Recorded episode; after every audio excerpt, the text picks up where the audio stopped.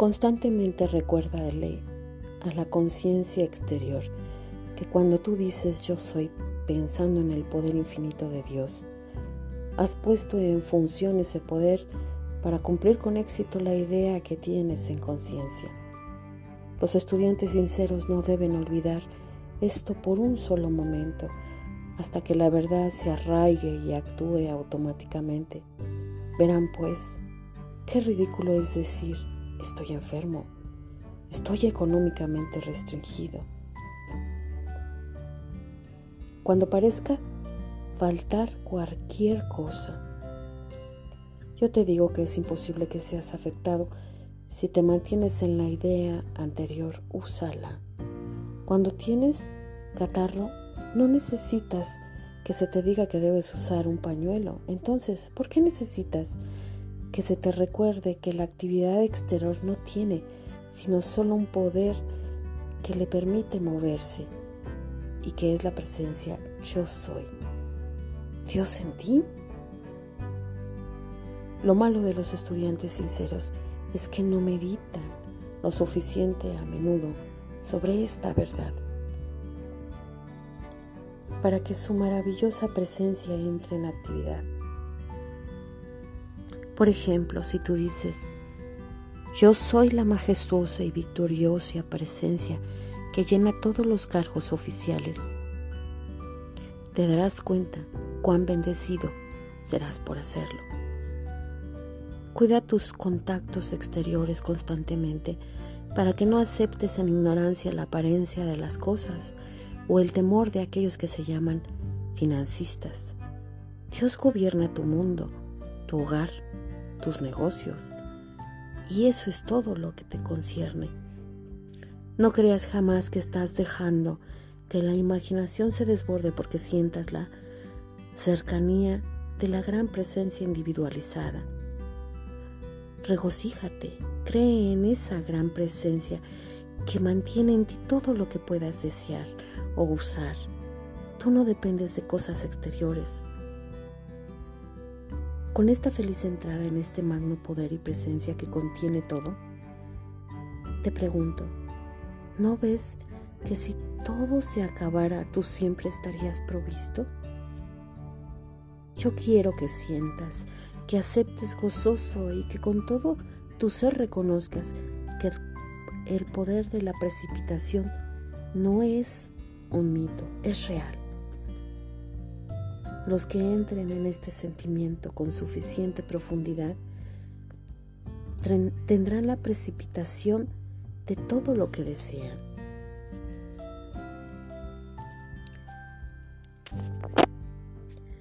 Mi amado, si de pronto sientes que necesitas fuerza o valor, expresa.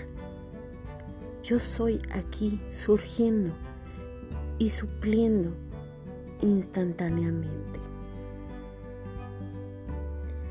Si necesitas armonía de mente o cuerpo, declara, yo estoy allí supliéndote instantáneamente y no necesitas esperar.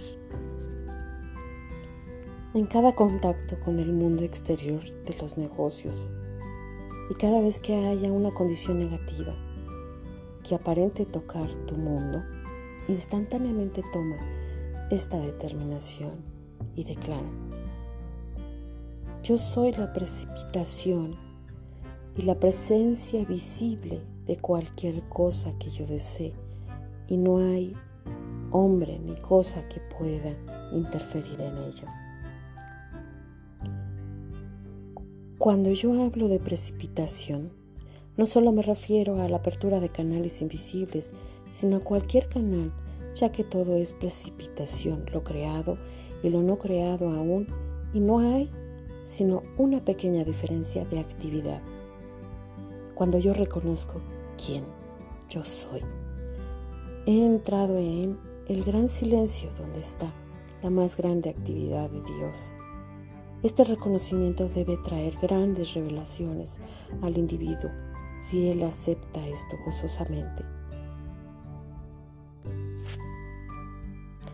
En tu experiencia exterior, la práctica de cualquier actividad desarrolla más y más tu eficacia. Cuando más lo uses, mayor poder manifestarás.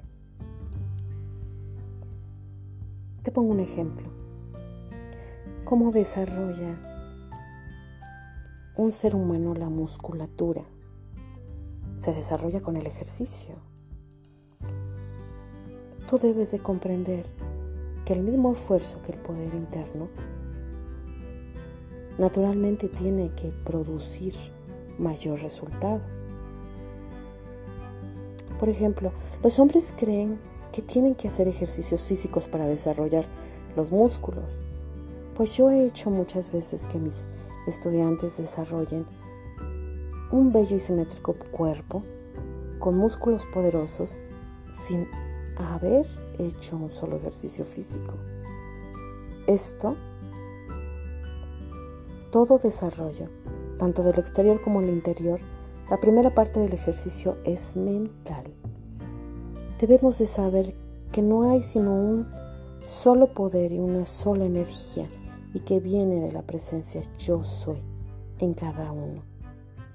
Por consiguiente, el ejercicio de sus facultades interiores se llama mental, pero te digo que es Dios en acción, porque tú no puedes formar un solo pensamiento sin la inteligencia y la energía de Dios para lograrlo. El reconocimiento persistente y determinado de esta presencia yo soy te llevará al logro absolutamente cierto, a menos que tú lo abandones. Yo veo en este momento un buen número de individuos que con un poquito de incentivo y la descripción sencilla de estas prácticas saltarán a la libertad, especialmente a aquellos que reciben la instrucción verbal junto con la radiación que la acompaña. No es desastroso que los hijos y las hijas de Dios se sometan a, la limitación cuando, con un esfuerzo persistente y determinado, abrirían la puerta y entrarían en esta gran cámara interior llena de luz, joyas, oro y sustancias de todos los alimentos del universo. Y luego, con esta verdad plena frente a ellos, estos individuos vacilan aún por la imposibilidad de creer que puedan dar el paso, tomar este cetro y ser libres.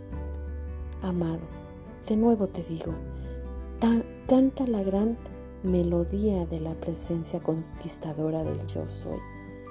Canta en tu corazón continuamente, siéntela con toda tu habilidad, sujétate fuertemente de esa determinación, el conocimiento y el sendero de esa maestría se le abrirá y se te manifestará la libertad eterna.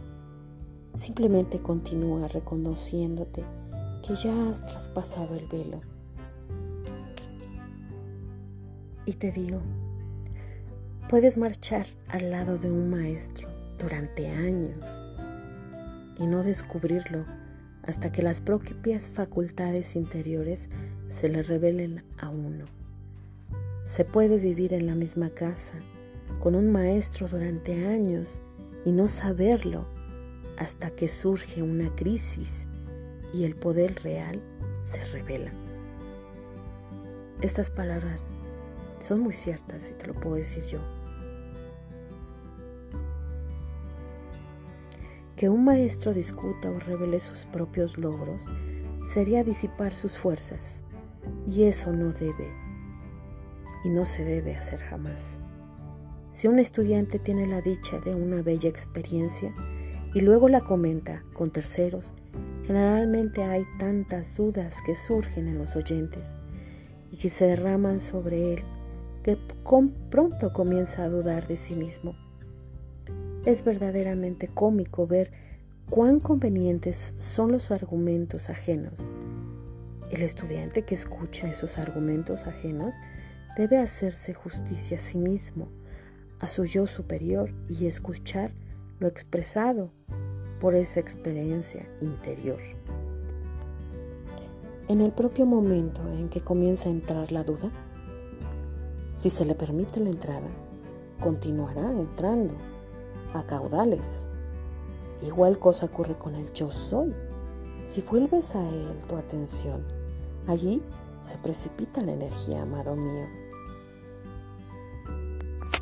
Para lograr hacer cosas poco comunes, aquellos estudiantes que lo deseen deben de tomar la siguiente decisión.